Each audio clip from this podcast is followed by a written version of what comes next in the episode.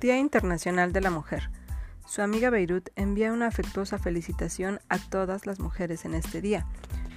Es cierto que no festejamos los acontecimientos tan penosos que dieron origen a la asignación de esta fecha como Día Internacional de la Mujer. Sin embargo, la lucha continúa y es digno de reconocer el esfuerzo que cada mujer realiza para que esos derechos no solo sean reconocidos, sino además respetados.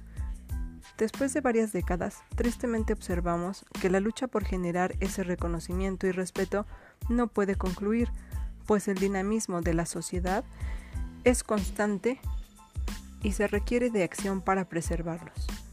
Mujeres, no basta que nuestra constitución política establezca igualdad entre hombres y mujeres, cuando esa igualdad se fragmenta desde su origen y desde su objeto.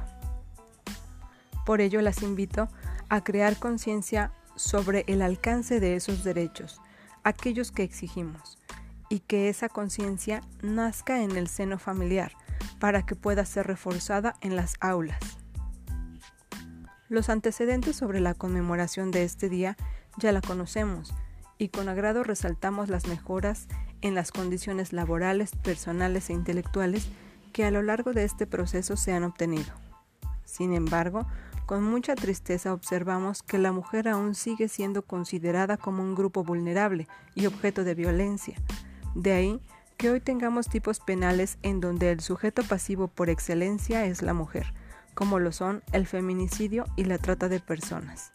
Por otra parte, contamos, contamos con leyes especiales, como lo es la Ley de Acceso a las Mujeres a una Vida Libre de Violencia, también contamos con políticas públicas en pro de su protección y desarrollo, como lo son aquellos apoyos que generan el Estado para madres solteras.